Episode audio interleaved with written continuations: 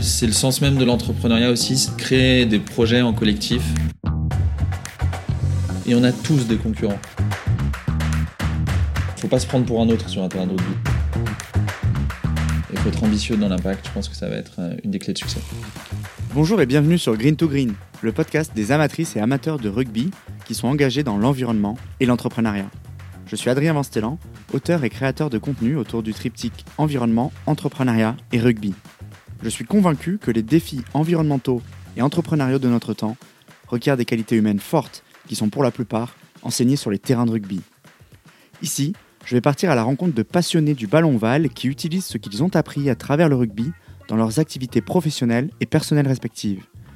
Au-delà d'être le reflet de notre société, nous verrons ensemble que le rugby est une manière d'être au monde, mais surtout une manière de le rendre meilleur. Green to Green, du sourire de ma passion à l'impact de ma vocation. Bonjour à tous, on est ici à, à, Station F, nouvel épisode de Green to Green avec Adrien Chaltiel. Bonjour Adrien. Salut Adrien. Écoute, euh, je suis ravi euh, d'être avec toi aujourd'hui. On va pouvoir parler de, de, tout un tas de sujets, euh, à la fois de ce rôle-là, de cette proximité qu'il y a entre les entrepreneurs et les joueurs de rugby, de l'importance des financements, de, de également de l'émergence de, de, ce marché à impact qu'on voit tous les deux arriver et se structurer. on a une petite heure ensemble pour discuter. Est-ce que tu es prêt? Let's go. J'ai pris un café, je suis, je je suis au taquet. Super. Bah écoute, on va commencer par, euh, par le point commun euh, qu'on a tous les deux, qu'on partage, euh, cette passion pour le rugby et qui fait qu'aujourd'hui on est tous les deux euh, rassemblés autour de ce micro. la question, elle sera simple, hein, c'est de savoir quand est-ce que tu es tombé dans la marmite du rugby? Eh bah écoute, j'ai eu peur quand tu as dit on a un point commun ensemble, si c'était le rugby ou l'apéro, mais plutôt le rugby. Donc, euh, écoute, ouais, on s'est connus à Station F et puis euh, j'ai une, euh, une carrière rugbystique un petit peu différente de ceux qui sont passés par l'école de formation parce que moi, je, faisais beaucoup de basket à haut niveau, un peu comme Jérôme Thion. Tu te souviens de ce joueur, ce deuxième ligne, qui est tombé sur le tard au rugby? bon, on n'a pas le même physique, mais on a eu un peu le même parcours et et à partir du lycée, j'ai commencé un peu à jouer au rugby en en folklore au début, c'était un peu euh, des potes d'entreprise qui me disaient de venir, c'était sympa, et puis moi je, je, connaissais bien le jeu, mais j'ai pas du tout une culture rugby familiale, et, euh, et j'ai tout de suite été très passionné, et comme tout ce que j'ai fait avec passion, euh, j'ai essayé de, j'en faisais beaucoup, et du coup j'ai très vite fait de la FFR assez rapidement, donc la Fédération française de rugby, et j'ai commencé à Courbevoie puis Versailles. Euh, assez vite et en bas de l'échelle, à savoir, euh, je suis pas passé par l'école de rugby, mais j'ai un bon physique et euh, j'aime bien le jeu, donc on y va quoi.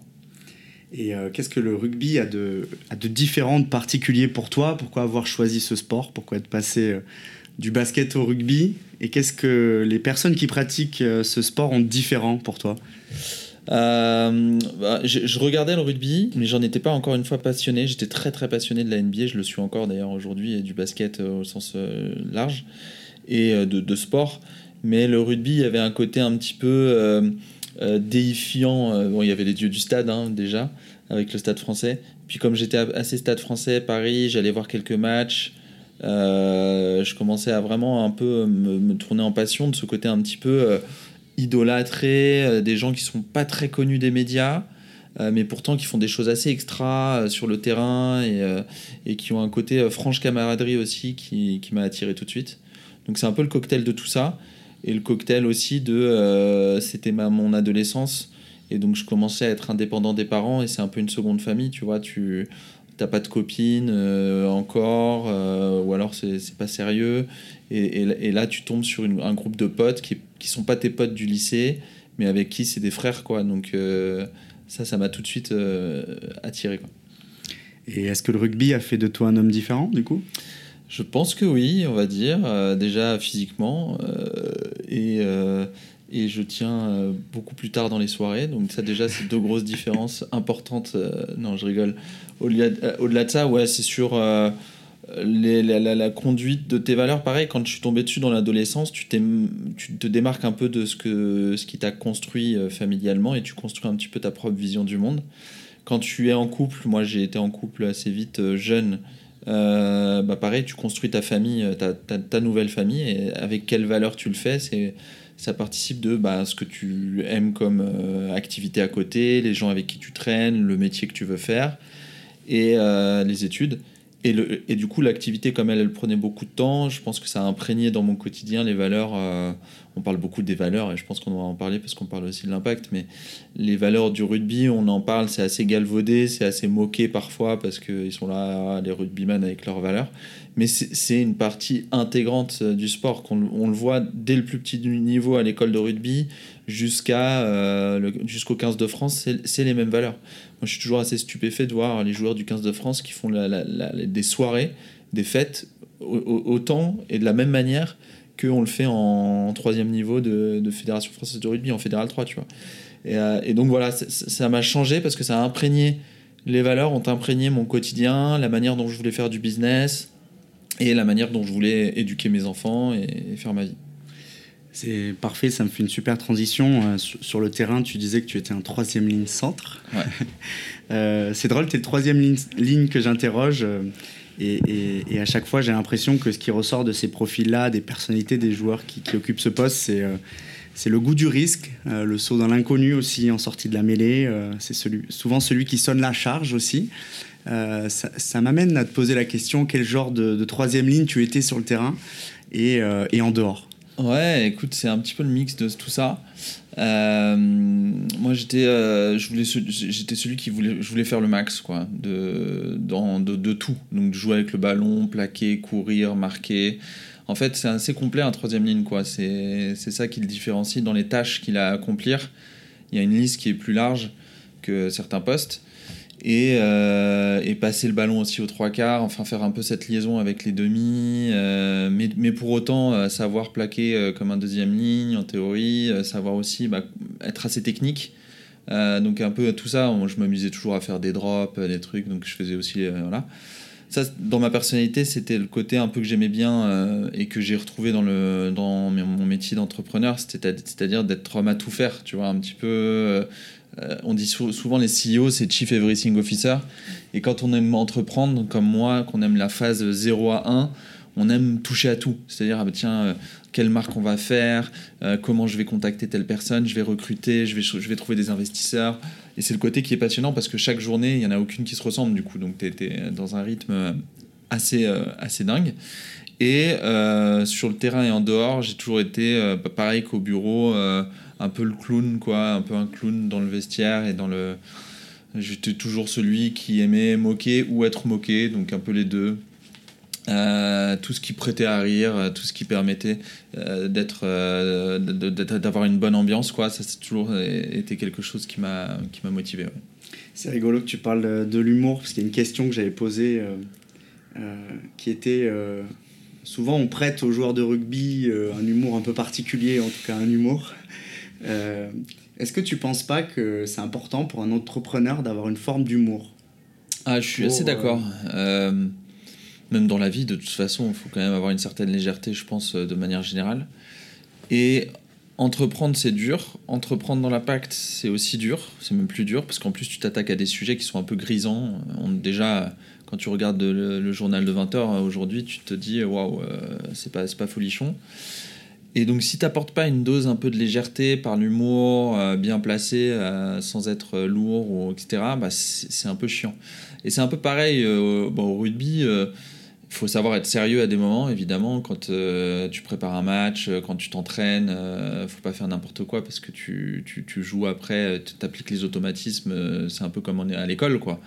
Mais tous les côtés, à enfin tout l'à côté, justement, c'est, je pense, hyper important d'amener de la légèreté, ça amène de la proximité. Donc manier l'humour aussi, bien fait en entreprise, euh, avec tout ce que ça implique, c'est-à-dire euh, sortir avec son équipe, apporter cette légèreté euh, du quotidien, bah, ils sont plus heureux de venir aussi. Il y a un côté un peu plus familial, surtout quand tu construis un projet.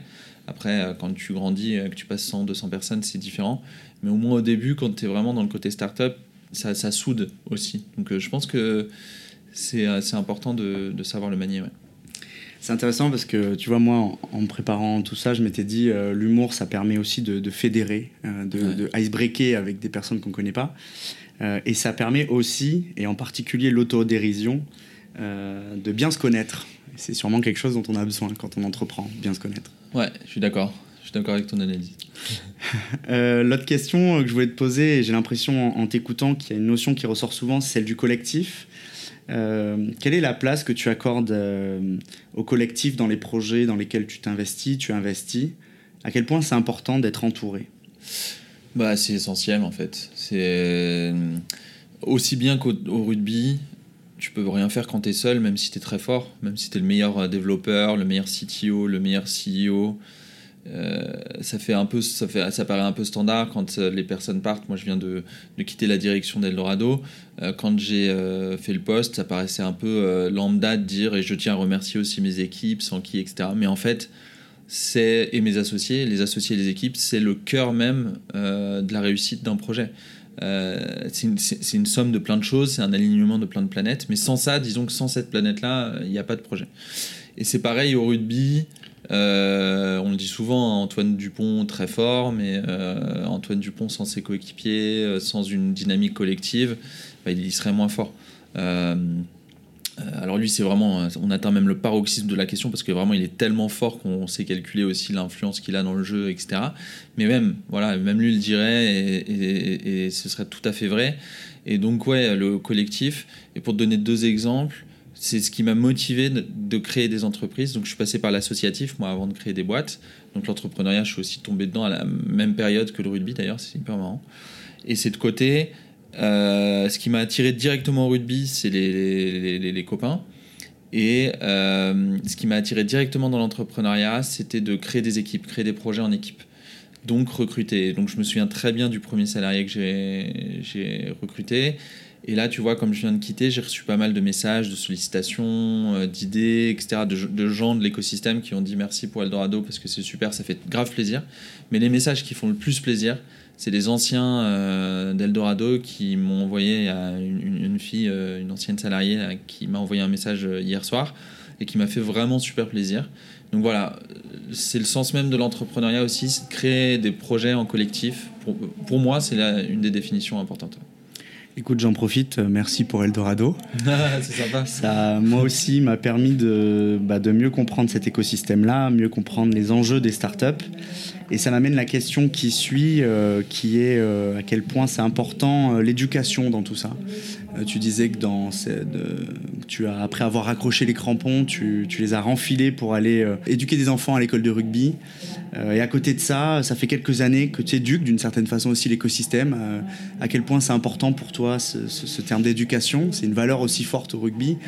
Euh, et à quel point, en fait, euh, si on continue de dresser les, parallèles entre euh, l'entrepreneuriat et le rugby, à quel point, en fait, l'école de rugby prépare des entrepreneurs de demain Bah écoute, c'est une, une, très bonne question. Il y a, c'est très intéressant parce que les entrepreneurs que je peux connaître, ils ont vraiment des vocations différentes. Il y en a qui sont pas du tout dans ce côté transmission, animation, collectif il y a des entrepreneurs qui font un produit, un service, qui règlent un problème. Bon, tous se retrouvent sur le fait de régler une problématique. Mais moi, j'ai toujours eu deux, deux choses. Déjà, j'aimais beaucoup et j'aime beaucoup les médias, la communication, le marketing. Dès les premières startups que je faisais, hein, j'ai créé des journaux étudiants au début, euh, j'ai euh, revendu à un groupe de médias euh, mes entreprises, etc. en, en 2014. Et ce côté communication, média, influence, je pense que ça vraiment fait partie, pareil que sur le terrain, c'est d'essayer d'avoir une influence dans le jeu. et donc ce côté média, il y a un côté éducation dans le sens où tu expliques des choses. Quand tu, enfin, tu as un média, tu diffuses des messages. Et éducation, marié avec les deux, oui, parce que quand j'ai entrepris Eldorado, je sortais du coup de, la boîte qui nous avait racheté. Euh, mes, premières boîtes, et je voulais vraiment faire quelque chose. Je voyais l'écosystème qui grandissait, mais c'était très anarchique. Il y avait The Family, Numa, on voyait un petit peu la fin de cette première époque des euh, accélérateurs euh, de la French Tech. Tu vois, 2012 à 2017, c'était une phase de démocratisation de l'entrepreneuriat. Et on arrivait un peu avec un fouillis énorme. Il y avait des avocats start-up, des comptables start-up, il y avait un, écosystème très éclaté, Vivatech et, et, Station F où on est aujourd'hui qui se sont créés. Euh, la BPI qui a accéléré aussi ses initiatives. Donc en fait, on, a, euh, on avait un écosystème qui était assez éclaté et c'était une jungle, et en particulier sur les financements. Parce que je voyais beaucoup d'entrepreneurs qui n'arrivaient pas à lever des fonds et à trouver des bons financements adaptés. Et à la fois, je voyais des financeurs qui voulaient voir, rencontrer ces projets. Donc l'idée de plateformiser, parce que je suis un entrepreneur de la tech et, des marketplaces, elle s'est faite d'abord pour se dire éduquons cet écosystème, c'est un bien gros mot, mais euh, donnons des contenus pédagogiques qui vont dire aux entrepreneurs, ah bah, eux déjà ils sont crédibles, ils mettent beaucoup, je vais m'inscrire sur leur plateforme, je vais les suivre, je vais euh, euh, gagner de la notoriété pour Eldorado pour nous, et puis du coup, ça nous a permis, nous aussi, de nous placer en tant qu'experts très vite, parce que c'était une place à prendre donc, sur l'éducation. Et ça se rapproche de l'école de rugby, pour faire le lien. Et ce côté transmission, c'était pas forcément pour la même raison que je l'ai fait. Euh, là, je l'ai fait parce que j'ai pris ma retraite euh, sportive euh, avec le jubilé, tout ce que tu veux. enfin bon, bref, j'ai pris la, retraite des terrains un, un, peu plus tôt que ce qu'on fait généralement, mais parce que justement, j'avais pas envie de faire ce qu'on disait la saison de trop où, où je commençais vraiment à être un peu fatigué. J'avais pas envie de baisser de niveau, donc je préférais partir comme un prince, comme on dit, du, à bon niveau. Et euh, ça s'est imposé très vite pour moi de se dire non mais je peux pas rester loin du terrain et là t'as pas beaucoup de solutions, soit tu es entraîneur, soit tu es arbitre. Et là euh, je me suis dit non mais moi j'ai des enfants, je suis passionné par les enfants, je suis passionné par la transmission, ça me permet de réapprendre euh, apprendre un métier d'éducateur où il y a beaucoup de choses à apprendre, beaucoup plus qu'on le croit, même si on est père de deux enfants et, une belle fille. J'ai trois filles chez moi euh, j'ai pas mal de, de, travail, on va dire, en tant, en, tant, que, référent euh, pour elle. Mais euh, pour autant, il y a beaucoup de choses à apprendre. Donc, comment transmettre des messages dans le rugby, même si on y a joué pendant 20 ans et qu'il y a plein de choses à, à transmettre. Quoi. Écoute, c'est super intéressant. Il y, a, il y, a, beaucoup de choses sur lesquelles on pourrait rebondir. Il y a, il y a ce sujet de l'après-carrière, il y a ce sujet du financement pour lequel tu as écrit un livre. Mais j'aimerais qu'on continue encore au moins sur les, les, deux prochaines questions, sur ce lien qu'il y a entre l'entrepreneuriat et le rugby, euh, euh, tu vois, une question que, que, je pose souvent dans le podcast, c'est de dire euh, la France est redevenue une grande nation du rugby parce qu'elle a réussi à se remettre en cause, à changer tout un tas de choses. Ça s'est passé notamment par l'éducation, on pourra aussi faire ce lien-là. mais aujourd'hui, on accueille la Coupe du Monde, on a été champion avec les U20 à plusieurs reprises. Est-ce qu'on pourrait être une grande nation entrepreneuriale aussi? Quel rôle pourrait jouer le rugby là-dedans? Est-ce qu'il ne faudrait pas finalement davantage de, joueurs et joueuses à la tête d'entreprises, euh, de start-up demain, euh, pour réussir à, relever ce challenge-là C'est intéressant, il y a plein de liens. Après, honnêtement, je suis pas sûr qu'on puisse euh, faire les liens partout, surtout pour ce sujet-là hein, dans le rugby, parce que l'écosystème, donc les, les, les rugby, c'est des fédérations professionnelles et des ligues. Euh, donc il y a euh, les clubs et euh, le, pays qui est représenté. C'est à peu près la même chose dans les autres pays. Et il y a toujours une conjonction pour faire une, grande nation. C'est souvent la conjonction de, plusieurs choses. Une génération qui est talentueuse, un encadrement qui est ambitieux, compris de tous, qui diffuse vraiment des valeurs qui sont sur le long terme c'est-à-dire qu'on va chercher les enfants à l'école de rugby dès 10 ans. Et 10 ans, en fait, on a l'impression que c'est tôt, mais à partir de 16-17 ans, euh, on voit comment deviennent les joueurs. Donc c'est que 6 ou 7 ans de formation, en fait, euh, loisir, puis professionnel, où on passe professionnel, où on peut faire passer professionnel des joueurs. Euh, donc ce côté-là, et puis le côté... moment en fait de, de, conjoncture entre tout ça, des bons entraîneurs au bon moment, enfin ces moments se créent et sont faits par la formation et par les clubs. Et ça, il y a des pays qui l'ont toute l'année, tout le temps. Tu vois, les All Blacks, euh, ils ont des générations euh, dorées tout le temps, puisqu'ils sont vraiment, ils ont un, vivier hyper important. Nous, on a eu, par exemple, dans ces dernières années, une difficulté des deux. C'est-à-dire qu'on avait une, bonne génération, par exemple, à l'époque des, l'époque des Picamol, Trinduc, Wedraogo, etc. C'était une génération très forte. Ils avaient été champions du monde du vin. ils avaient une très bonne carrière. Mais il y a eu une mauvaise connexion entre ce qu'ils faisaient dans les clubs et ce qu'on leur demandait, ce que demandait la fédération, des trucs qui s'installent pendant 10 ans. Du coup, les joueurs, ça bug un peu, il y a eu des changements euh, au, sein de la fédération, etc. Donc là, ça a un peu fait bugger tout ça. Et on voit quand on fait de la conjoncture euh, de plein d'éléments collectifs, euh, on réussit à faire la génération qu'on a aujourd'hui. Tu vois, le, reportage sur Dupont, Gelon, Bourgarit, Aldrit, ils viennent tous de même village et de d'écoles de, rugby qui sont tenues par des, euh, euh, des, éleveurs de, de, poulets. Hein.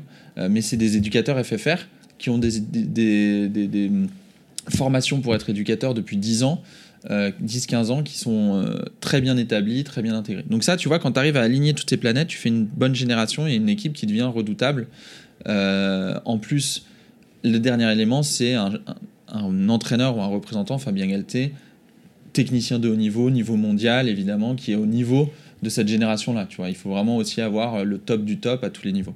Et pour l'écosystème entrepreneurial, c'est un peu pareil. Il faut une conjoncture. C'est pas les mêmes éléments, mais il faut une conjoncture. Tu vois, par exemple, dans la Silicon Valley, la conjoncture qui s'est créée, c'est une école ou des écoles, donc euh, Stanford, les collèges, les, les lycées autour, donc euh, de l'éducation, de l'argent, beaucoup d'argent, euh, et des entrepreneurs à talent, donc qui sont les trois au même endroit, au même moment. Euh, et c'est un peu pareil, ce qui a manqué en France, c'est une sorte de connexion entre tout ça. Nous, souvent, on n'avait pas les écoles qui suivaient, les universités. Euh, parfois, c'était, on avait des générations d'entrepreneurs qui étaient très en avance, qui savaient bien financer leur boîte, mais il n'y avait pas assez de financeurs. Et aujourd'hui, on atteint un petit peu un alignement des planètes toutes les écoles, euh, toi tu viens de Schema, ont des, des et puis à Station F on le voit, ont des programmes d'entrepreneuriat, des masters, des filières. Il y a des réseaux SAT, il y a des CNRS, euh, des réseaux d'universités de chercheurs qui sont euh, en avance. Il y a de l'argent, il y a de plus en plus d'argent. Et il y a un élément en France qui est important, le, conjuguer l'argent du pouvoir public, l'initiative publique aussi, euh, qui fait que les trois additionnés, on peut devenir un écosystème important. Après, comparer une équipe de rugby et un écosystème, c'est plus complexe un écosystème parce qu'on ne peut pas être le premier dans le monde sur tout. Euh, et les États-Unis étaient souvent un modèle. Maintenant, c'est très éclaté. Il y a euh, le Royaume-Uni, l'Allemagne, euh, il y a des écosystèmes baltiques, la Chine évidemment, Israël. Donc il y, a, quand même de l'innovation qui est s'aimée partout. Après, peut-être que sur un secteur, on pourrait devenir leader, que ce soit l'impact ou un modèle. Ou en ce moment, on parle beaucoup de l'impact et de l'intelligence artificielle, mais l'impact, on a peut-être un coup à jouer. Écoute, euh, plein de choses sur lesquelles réagir encore une fois. Euh, moi, il y, y, a un moment euh, important de ta réponse sur lequel j'aimerais qu'on réagisse et qui fait aussi écho à ton engagement en dehors des terrains, c'est la notion de, diversité, mmh. d'aller chercher les forces de chacun, l'alignement des intérêts de toute cette diversité-là. on sait tous les deux sur le rugby à quel point c'est important d'avoir la diversité dans une équipe, des grands, des petits, des rapides. Est-ce que tu penses que c'est important de promouvoir cette diversité-là quand on se fixe le challenge ou l'ambition de devenir euh, leader sur des sujets et des secteurs comme celui de l'impact, par exemple euh, Qu'est-ce que tu penses de, l'importance de la diversité et comment faire en sorte de la, de la promouvoir? Je suis convaincu que c'est essentiel. Si on fait un écosystème de hommes blancs de 50 ans d'HEC, ils seront peut-être très intelligents, ils feront des belles boîtes, mais l'écosystème ne sera pas performant ne sera pas euh, poussé euh, dans diverses réflexions, divers axes, parce que ce sera très de l'entre-soi. Déjà, c'est un écosystème qui est très concentré, hein, qui est très parisien, très école et, université, enfin grandes écoles et universités, très homme, euh, très blanc, enfin caucasien au sens large. Et du coup, je suis persuadé qu'en faisant venir de la diversité, et toi tu parlais de la diversité sur le terrain, moi sur le rugby j'ai une autre diversité. Il y a évidemment la diversité, il faut toutes les tailles, toutes les compétences, mais aussi toutes les. Moi ce qui m'a frappé au rugby et ce qui me frappait toujours, c'est la diversité socioculturelle. C'est-à-dire que moi j'étais quand même avocat de formation, j'ai la chance d'être bien né. Euh, euh, je venais de, du 78, puis j'ai habité à Paris, j'ai eu de la chance et euh, j'étais pas discriminé de rien. Et je jouais avec des peintres en bâtiment, euh, des mecs qui faisaient euh, des ouvriers de chantier euh, fidjiens, qui parlaient à peine français, qui étaient très mal intégrés, qui n'avaient pas de papier, etc. Mais quand on était sur le terrain ou dans le vestiaire, on était fort ensemble et on arrivait vraiment à, se mettre au même niveau. Et pareil dans les soirées, il n'y a, pas de côté hautain. Alors après, j'ai joué aussi à Boulogne. Donc Boulogne, ça m'a toujours amusé. C'est les coachs à Boulogne, ils se rendaient pas compte à la trêve hivernale, il y avait des joueurs qui étaient pas là. Euh, la moitié des joueurs parce qu'en fait ils partaient au ski. Et donc eux ils sont pas habitués tu vois. Tu vas tu vas dans le Gers ou euh, ou autre euh, euh, ils sont pas habitués que ce soit ce niveau de vie. Bon après il y a, y a, de tout. C'était plutôt classe moyenne aisée voire classe très aisée. Mais pour autant cette diversité elle apporte une force dans l'équipe euh, où tu te dis, bah, je peux avoir des frères qui sont pas que des gens, euh, et ils, me font remettre en question, voire ils me challenge, voire ils me concurrencent dans mon poste, euh, leur force, euh, etc., leur diversité me challenge, me font dépasser un peu. Et c'est vraiment ça aussi qu'il faut dans l'écosystème. Il y a plusieurs angles de diversité, hein. Je l'ai dit tout à l'heure, régionaux, sur les, conditions sociales, les, les personnes issues de quartiers défavorisés, etc. Et moi, celle qui m'a tout de suite pris euh, de façon importante, c'est toujours la diversité de genre, parce que les femmes sont sous-représentées à tel point que ça en devient même euh, assez ridicule. Quoi. Euh, Tu vois, euh, à l'époque où je commençais, c'était 4% des levées étaient faits par des, des femmes et des équipes mixtes. Écoute, Voilà. j'ai un petit chiffre là-dessus qui va sûrement te, te donner euh, du grain à moudre pour continuer ce combat. Il y, y a une étude qui est sortie de, de Julien Petit, je crois, sur le nombre de séries A qui ont été réalisées l'année dernière. Donc, il y a 100 startups qui ont réalisé une série A. Sur ces 100 startups, il y a 213 euh, founders qui sont des hommes et 21 qui sont des Ouais, femmes. c'est ça. hein. Ce qui fait un ratio de 90-10. Ah, bah, Donc, on est en encore loin. C'est très loin. Mais du coup, voilà, si on apporte plus de femmes, plus de diversité, plus de financement pour ces projets, je suis Ouais. persuadé. Et d'ailleurs, pour faire la transition sur l'impact, l'impact est le secteur dans lequel les femmes sont Ouais. le plus représentées. C'est que 35% des startups dans l'impact sont fondées ou cofondées par des femmes.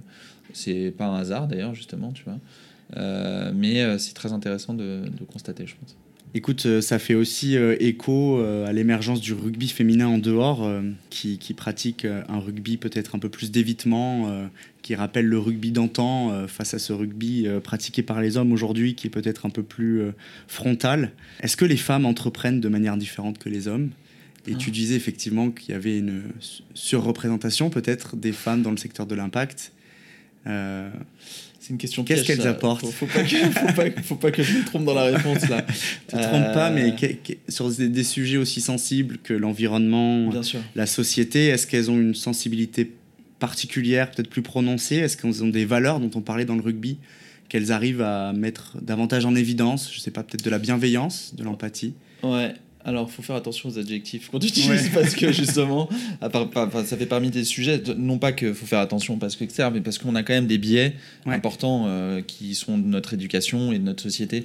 Euh, et, euh, et- mais pour autant, euh, le constat aujourd'hui est que il y a deux constats sur l'impact, c'est-à-dire que les femmes sont plus victimes du réchauffement climatique que les hommes, ça s'est prouvé quand même par Oxfam, des études, etc. Donc euh, sur l'impact environnemental notamment, Euh, et sur les projets d'impact sociétal, elles font partie d'un- d'une des parties de la population qui peut être discriminée.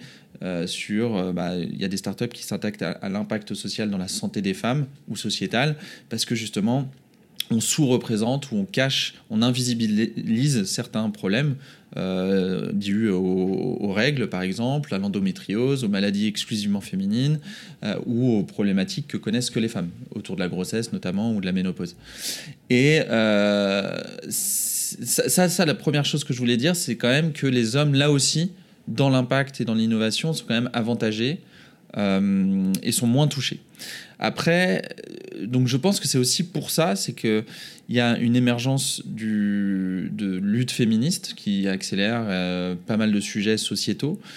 Et parmi ces projets et cette émancipation un peu de la, de la présence de la femme dans la société et dans l'entreprise, elle est plus présente dans l'entrepreneuriat. Et elle se fait avec des critères qui ne sont pas les mêmes qu'on a connus forcément, qui étaient très axés sur exclusivement la performance financière des entreprises.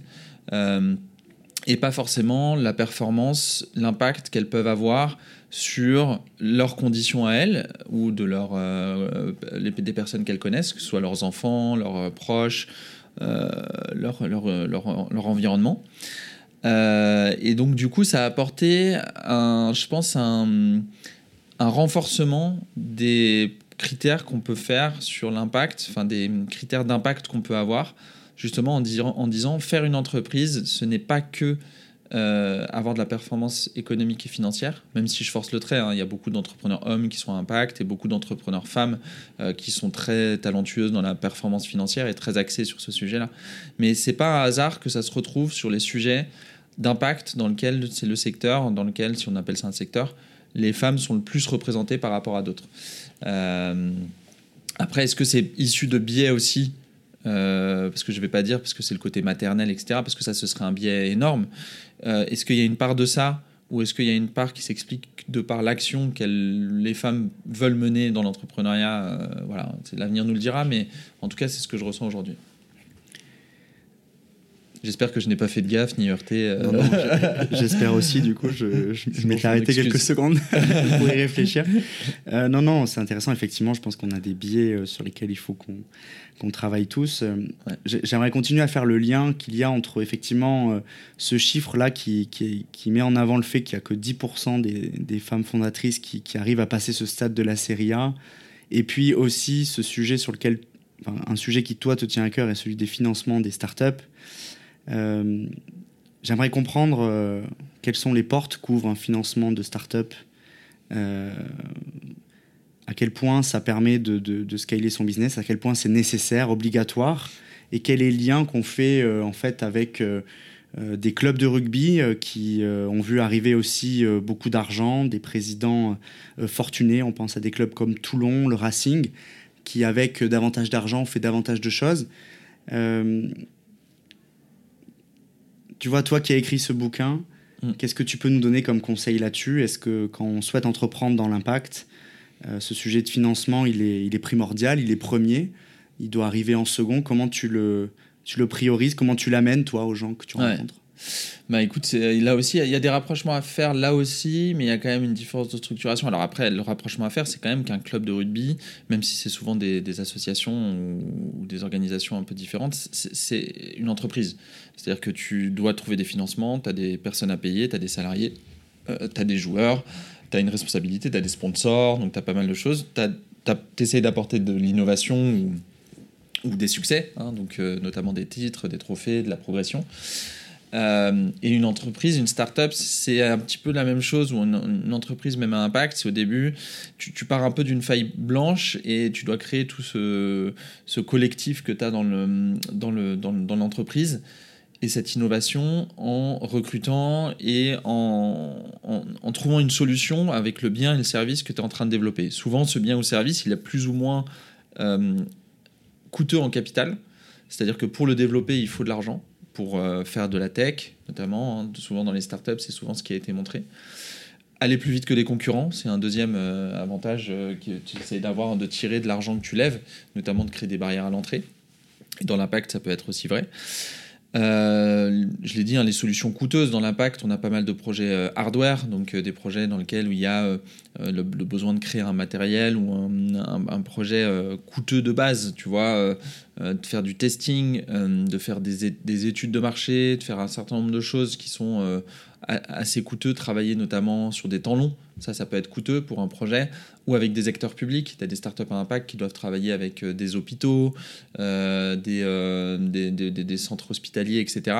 Et c'est des temps longs de décision, ça prend plus de temps. C'est des acteurs publics qui doivent montrer un peu pas de blanche si c'est dans la santé, etc. ça se fait progressivement.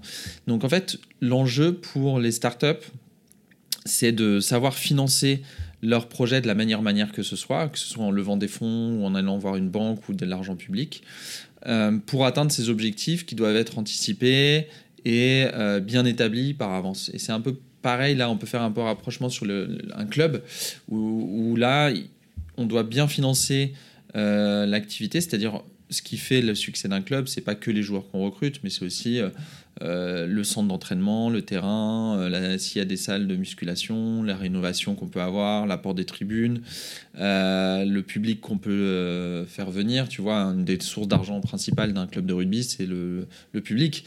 quels que soient les niveaux d'ailleurs, hein, que ce soit au top 14 ou en fédéral 3, c'est la même source principale de revenus avec après les sponsors. Et c'est pour ça que le Covid avait été une période très compliquée pour, pour le, le sport en général et au rugby. Mais en tout cas, voilà, c'est euh, savoir générer ses revenus. On ne lève pas des fonds quand on va faire un club, mais on va chercher des moyens de financement pour permettre euh, d'atteindre les objectifs euh, chaque année. Dont, pour atteindre ces objectifs aussi, c'est faire venir des très grands joueurs. c'est moins le cas au, à l'entrepreneuriat. Tu vois, tu fais pas venir des stars dans ton équipe, mais à partir d'un certain moment, si quand tu as levé un certain moment, les, personnes, donc les key people, comme on appelle, que tu vas recruter, vont être déterminants pour la suite. Pour continuer sur, euh, sur ce sujet entre l'argent, l'entrepreneuriat, euh, moi, tu vois, je vois aussi dans, dans, des startups et des projets impact une vision du monde, euh, beaucoup de valeurs, d'alignement, etc. Comment se prémunir du fait que un investisseur tierce investisse, prenne part aussi au capital de la boîte, aux décisions, à ce que cette vision-là, cet idéal, la problématique qu'on essaie de résoudre à travers la boîte reste la même? Euh, est-ce que en fait des boîtes impact euh, lèveront autant? Et est-ce que c'est souhaitable qu'elles lèvent autant que des boîtes tech SaaS euh, comme il y avait il y a quelques années au risque peut-être de, tu vois, se détourner de leur mission? Comment on peut se prémunir de ça pour toi? Là, le feeling que j'aurais, c'est que non, c'est pas le même modèle ni les mêmes objectifs. Pourquoi les boîtes ont levé énormément d'abord ces deux, deux, trois dernières années? Parce que l'argent était pas cher, voire gratuit, hein, avec les, taux très faibles. Donc il y a eu un afflux de capitaux. Parce qu'il y avait de l'hypercroissance due au Covid. Euh, donc euh, sur des secteurs comme euh, la livraison, la restauration, un certain nombre de, sujets, les gens restaient chez soi pour se former, pour communiquer, etc. Donc notamment en SaaS pour accélérer le travail à distance et autres. Donc il y a eu l'émergence de plein de secteurs, beaucoup d'argent, des entrepreneurs talentueux et la conjonction des, choses fait que on a levé beaucoup d'argent, parfois trop, parce que du coup ça faisait gonfler les valorisations. On n'est pas dans, une, dans un effet de bulle, mais du coup on a besoin de réévaluer un peu ces entreprises euh, au partir du moment où elles font pas les mêmes taux de croissance qu'il y a deux ou trois ans, sur lesquels ils tablaient pour pouvoir euh, continuer à lever et à générer des revenus. Une startup impact, par définition, elle a dans ses critères de performance ou de ses critères de, de réussite pas que la réussite financière. Donc, et ça, c'est très difficilement valorisable de façon pécuniaire. C'est l'enjeu de l'impact principal. Hein. C'est comment on fait intégrer ça. Il y a des fonds, euh, je pense que tu en parles dans ton podcast, mais il y a des fonds qui intègrent ces critères par essence euh, dans euh, leur business. C'est-à-dire ils vont mesurer la, performance impact de ces entreprises, le, taux de carbone économisé, le nombre de personnes handicapées qui ont accès à un service, etc. Donc plein de, plein de, critères qui peuvent être mesurés comme ça, le taux de plastique recyclé et autres. Et euh, plus c'est dans l'essence même du projet, plus loin on est de la performance financière aussi. c'est difficile de conjuguer les deux, c'est un enjeu. mais ça peut quand même être fait. Dans le sens où il y a un mouvement de fond des consommateurs qui veulent mieux consommer. Donc il y a un marché qui s'ouvre, du bien manger, du bien vivre, du respect des consommateurs il y a des volontés d'entreprise qui sont euh, soit volontaires d'elles-mêmes, soit poussées par des législations qui sont de plus en plus euh, tournées vers ces enjeux-là. Donc il y a des besoins des entreprises d'être plus respectueuses, les critères ESG, euh, les, les, les, critères sustainability, etc., donc qui, sont importants. Et donc là aussi, ça va créer des business, des gens qui vont pouvoir faire du revenu en tout en ayant cet impact-là. Mais dans l'impact, il y a souvent des gens qui aiment aller plus loin que ça. Quoi. Et donc quand tu vas plus loin que la législation, parce que souvent elle est, dure à mettre en place et elle est, euh, protégée par des lobbies, etc., euh, il faut se mettre des critères qui sont parfois plus contraignants. Euh, quand tu lis par exemple le rapport de Elaya, le fonds d'investissement Elaya, que, je t'invite à, regarder, je vous invite à regarder, qui est vraiment tourné sur l'impact sustainable qu'ils ont. Donc là, ils font vraiment un effort de réflexion interne de leur, ADN. C'est un fonds d'investissement, donc eux, ils sont jugés sur la performance financière, l'argent qu'ils rapportent à leurs investisseurs. Et eux, ils sont allés plus loin puisqu'ils sont euh, article 9, etc. Donc ils ont pas mal de, logiques d'impact euh, très poussées. Et là, tu regardes, bah, c'est contraignant en fait de mesurer tout ça. Déjà, tu vois les problèmes. Tu te mets en, donc de mesurer euh, combien il y a de femmes au board dans les boîtes dans lesquelles ils investissent euh, combien de, taux de carbone ils économisent, quelles sont leurs obligations qu'ils donnent à leur portfolio pour euh, euh, respecter l'impact qu'ils peuvent avoir sur l'environnement, la planète, les secteurs qui se refusent d'investir, dans lesquels ils refusent d'investir. donc, tu as beaucoup sur bah, les armes, les contenus pour adultes, l'alcool, les, biocides, les pesticides, etc. Pourtant, tu as de l'innovation dans, ces secteurs-là. Hein. Donc, ça, c'est quand même contraignant de faire de l'impact, pour résumer. Euh, mais c'est pas euh, forcément éloigné de la performance financière. Le mariage des deux va être euh, le plus challenging à faire. Et du coup, il y a des startups impact qui quand même ont besoin de l'argent au début pour se développer C'était ta question, je suis parti loin, mais c'était la question de base. Et, du coup, trouver, il y a de plus en plus d'investisseurs impact. Donc la bonne nouvelle, c'est qu'ils peuvent trouver des personnes qui comprennent leur modèle et comment pourquoi ils dessinent les entreprises.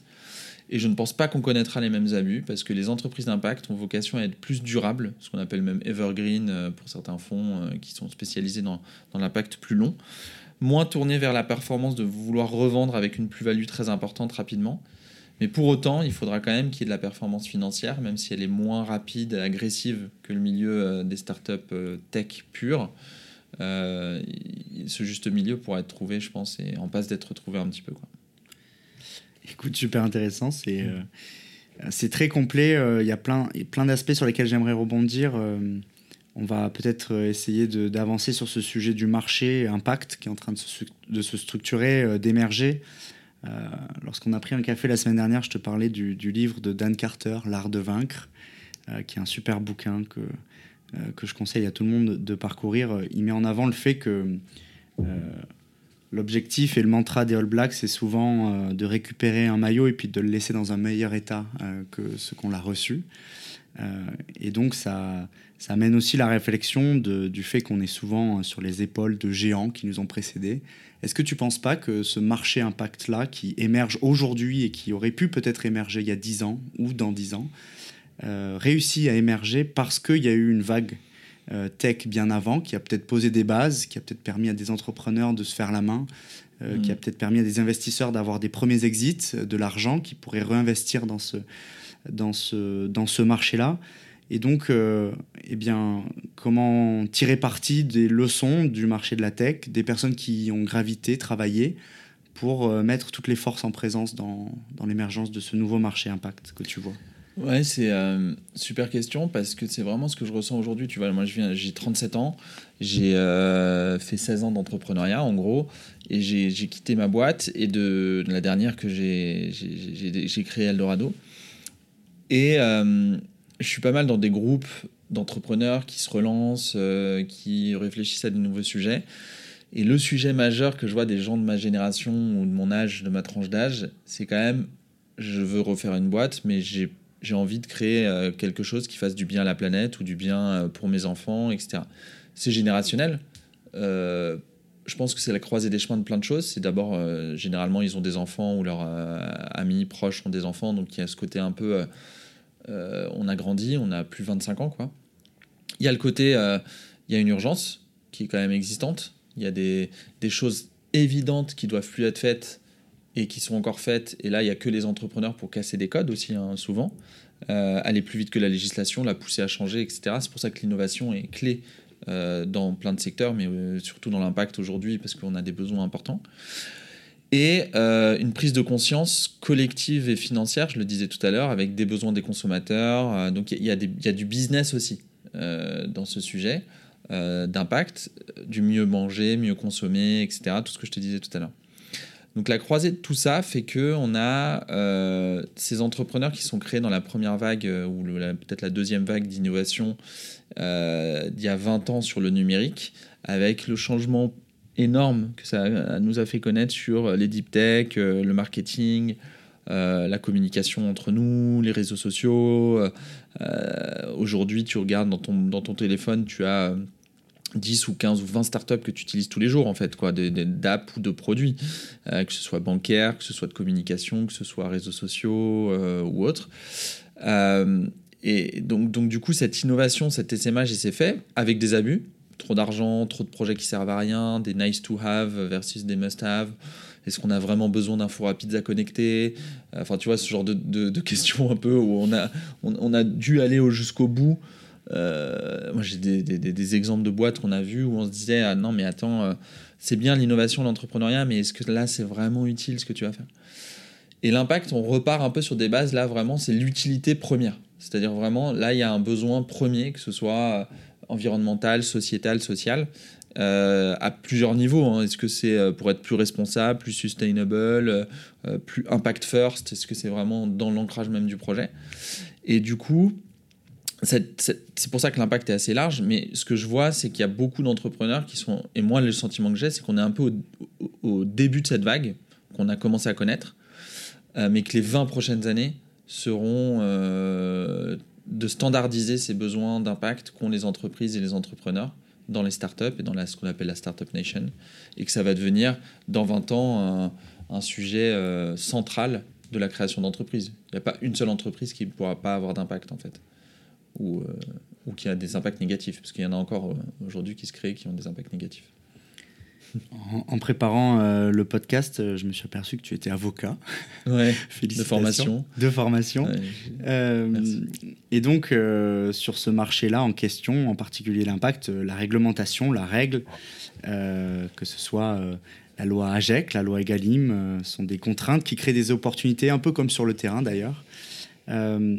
J'aimerais aussi que tu nous partages bah, quels conseils tu donnerais à des entrepreneurs qui veulent, qui veulent adresser le marché de l'impact quel est le rapport qu'il devrait avoir à cette règle qui est en évolution, qui est sur le point de s'installer euh, euh, la plupart du temps sur des horizons long terme euh, mais tu vois, moi à l'école, j'apprenais qu'il fallait monter une boîte en partant du problème, hmm. du marché. Est-ce qu'en fait, sur le marché de l'impact, il ne faudra pas partir de la règle plutôt?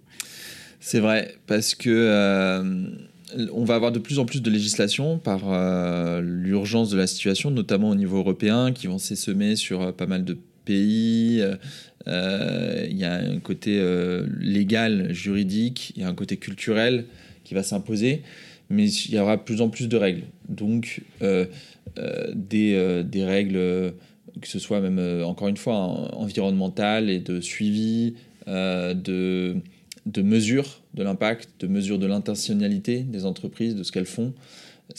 On pourra plus faire de ce qu'on appelait du greenwashing ou de l'impact washing de moins en moins parce que la réglementation va créer des contraintes euh, que certaines appellent des contraintes euh, pour leur business ou va créer des opportunités. Et justement, quand on a une startup impact, suivre ces législations, c'est hyper important parce que ça peut créer, de permettre d'ouvrir du champ des possibles. Euh, tu vois, c'est un peu comme aujourd'hui le gouvernement, un peu en allant à tâtonnant, euh, mise tout sur les pompes à chaleur, bah, les installateurs de pompes à chaleur, euh, ils sont au top. Euh, c'est comme la rénovation énergétique, c'est un secteur dans lequel il y a énormément d'artisans, de commerçants, d'ingénieurs de, qui se lancent. Et tant mieux. Tu vois, moi, j'ai encore une fois, j'ai mes filles, je me suis persuadé qu'elles feront des métiers qu'on ne connaît pas, mais qui seront sur de l'impact.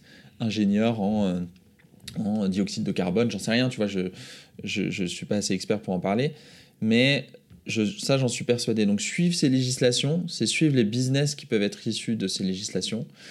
Euh, je te donne un exemple sur euh, les collectivités territoriales qui doivent mesurer la santé des forêts. Il y a des startups qui sont lancées là-dedans, des euh, drones thermiques, des sujets d'analyse de, de, données, de captage des sols.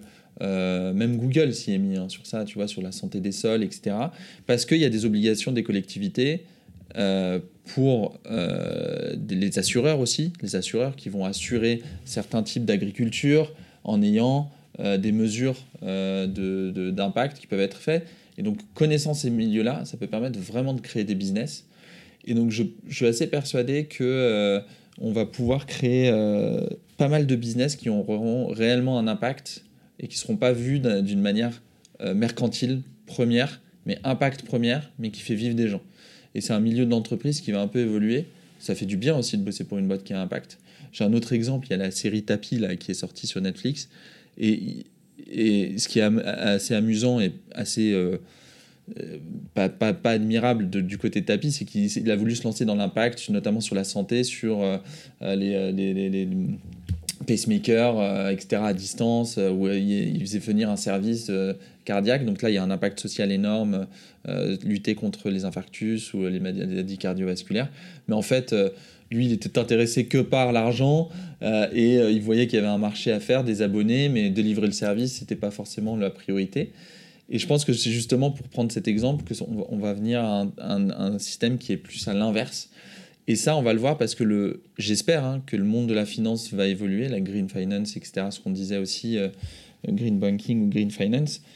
C'est-à-dire que les entrepreneurs vont avoir des vraies idées et des vraies implications dans leur entreprise qui ont euh, des, impacts très clairs et qui seront entendus par des, investisseurs qui auront les mêmes objectifs et soutenus par l'État aussi, euh, qui, euh, aura les mêmes objectifs aussi au niveau public.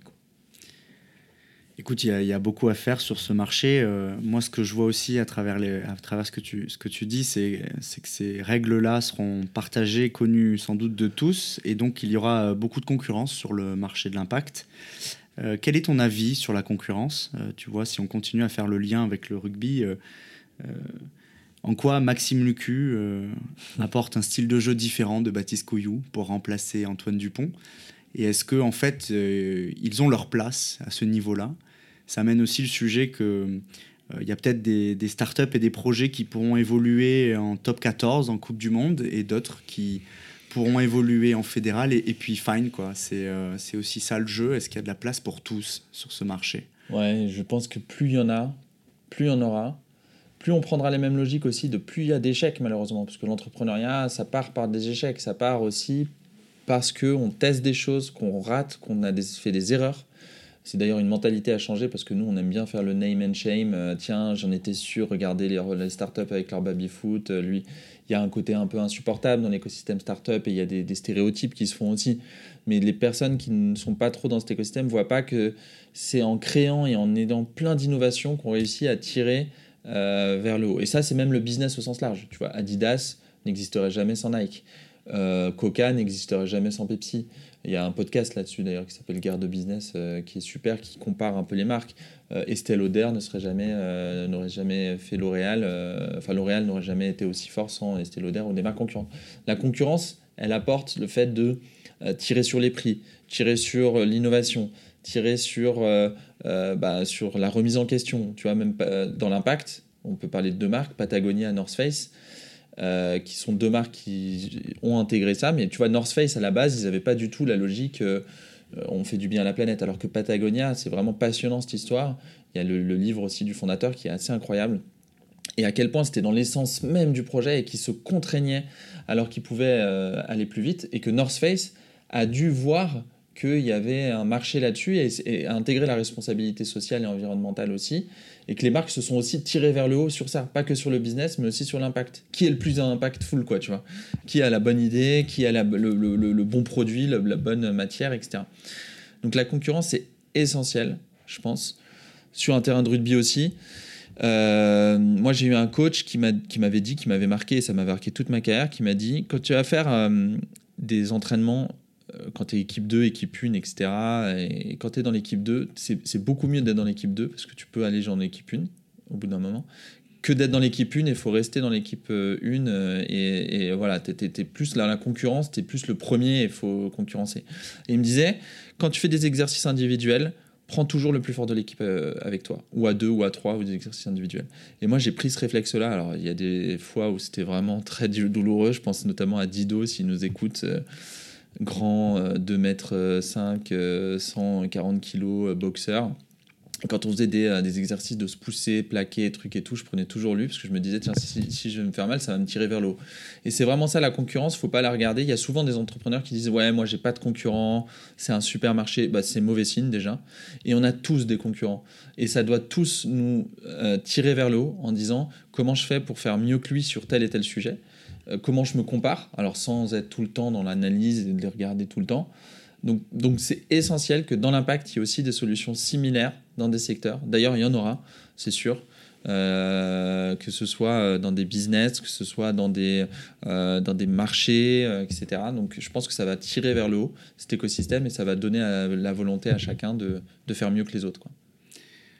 Tu, vois l'émergence moi de ce marché, elle amène un, autre sujet euh, qui est le positionnement sur son marché, euh, savoir où placer le curseur. Est-ce que est-ce euh, c'est moi qui ai le ballon, moi qui initie l'action, moi qui fais peut-être un appel, un contre-appel, ou qui utilise les déplacements des, autres startups ou joueurs?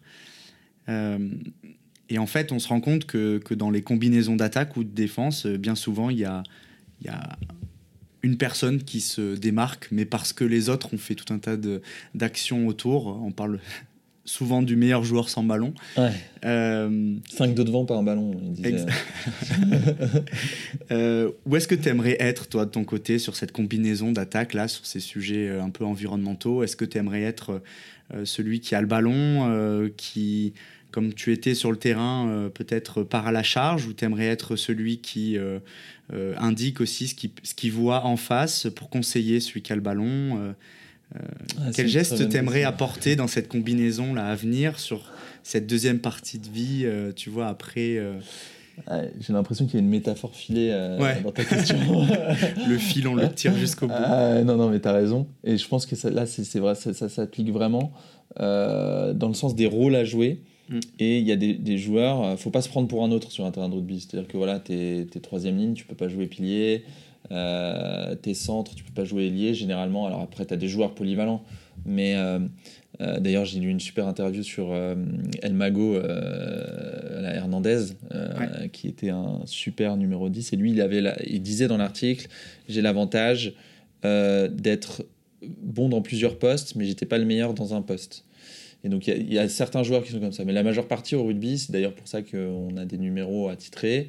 Euh, on a un poste, un rôle à jouer, et- il y a de l'humilité. C'est-à-dire que je vais pas faire ce que peuvent faire les autres, je vais pas me prendre pour un autre. Et c'est un peu pareil dans, je pense, la maturité. Au début, on cherche quand on est entrepreneur, est-ce que je suis bon à ça? Maintenant, j'arrive à un certain âge où je sais là où je suis bon. Moi, je suis bon à avoir des sujets d'influence, euh, conseiller, trouver des bonnes boîtes pour euh, financer euh, des, bons projets.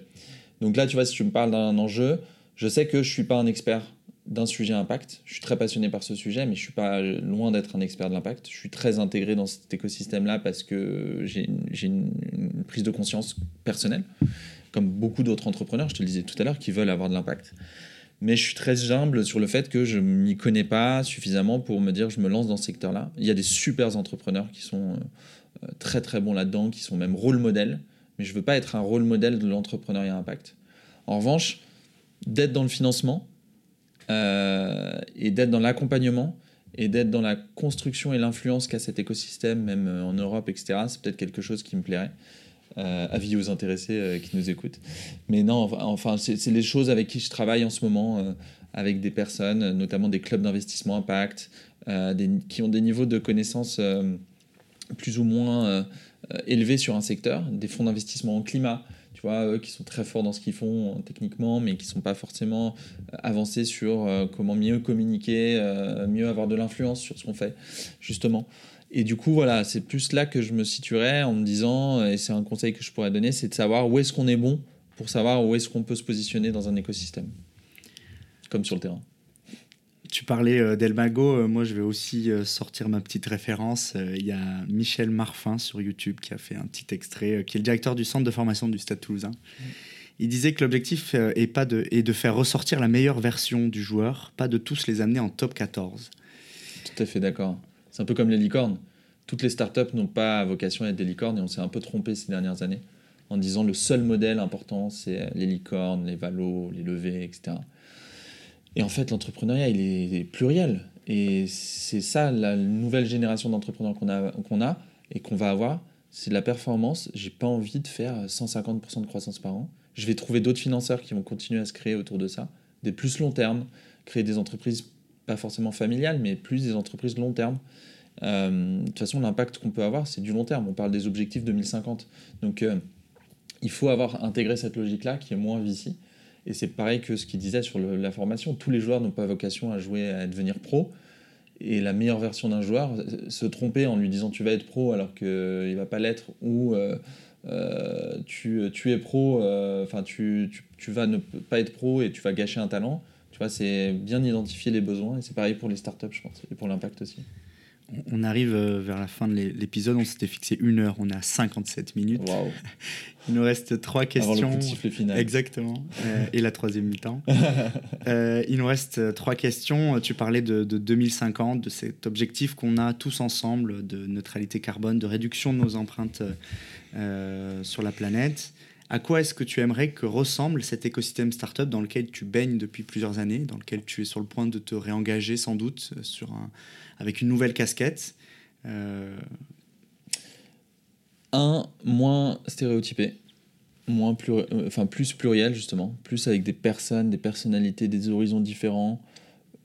Ça c'est un vrai sujet, donc la diversité. Plus de formats de personnes. Euh, je- J'en ai été moi-même euh, le, représentant, hein, puisque je suis euh, homme blanc, école, etc. Mais vraiment, la diversité apporte vraiment des, choses in- incroyables. Un écosystème plus tourné vers moins stéréotypé sur le modèle de succès aussi. C'est quoi un succès d'une entreprise? Est-ce que c'est d'être valorisé? Est-ce que c'est d'être racheté? Est-ce que c'est de, de, de, mesurer ou pas son impact? Je pense que c'est faut apporter plus de lecture de différents entrepreneurs. Tu vois, on a tous été très marqués par euh, Facebook, la Silicon Valley, etc. Je pense qu'il y a des modèles qui peuvent être inspirants d'autres modèles, voire même on peut créer des modèles inspirants. faut pas avoir peur de le dire et de le faire on peut créer des modèles d'entreprise qui vont inspirer euh, d'autres pays, d'autres générations, euh, d'autres écosystèmes. Donc ça, je dirais, c'est les deux choses euh, vraiment que je me dirais et j'aimerais bien me placer bah, dans un dans un qui a connu le monde d'avant un peu trop euh, stéréotypé, financier et pas de diversité et qui comprend euh, comment on peut aller vers, vers un, un monde meilleur de l'entrepreneuriat. Écoute, est-ce qu'il y a, pour finir ce podcast, un message que tu aimerais faire passer, une question que je t'ai pas posée? Euh, on a parlé plein de trucs. Je dirais euh, l'impact va être un déterminant, donc n'hésitez pas à vous lancer. Euh, S'il y a une idée qui a de l'impact, qui n'a pas forcément de business, etc., faut creuser, faut, faut être résilient, faut être ambitieux et faut être ambitieux dans l'impact. Je pense que ça va être euh, une des clés de succès. Écoute, euh, on est à une heure tout pile. Donc Wow. félicitations Adrien pour cet échange. Merci à Euh, toi. Félicitations aussi pour euh, la personne que tu es en dehors des terrains, l'apport que tu donnes sur, à cet écosystème-là. Tu vois, moi, je te disais que j'avais aussi grandi à travers les posts, ton partage de contenu que tu avais fait. Je me souviens aussi avoir postulé chez toi il y a Ouais, quelques ouais, années. j'ai- on a retrouvé ça. On a retrouvé ça, donc Malheureusement, on avait déjà recruté, sinon on t'aurait pris euh, Ah. largement. Merci. Puis qui dit, il y aura peut-être une prochaine expérience. Ah, on allez. sera tous les deux. Mais en tout cas, il y a, on a besoin de, de personnes comme toi dans cet écosystème pour euh, partager et puis aussi euh, fédérer. Bah Donc- écoute, je vais essayer de continuer alors. Merci, c'est sympa. Merci à toi et puis à très bientôt. Salut.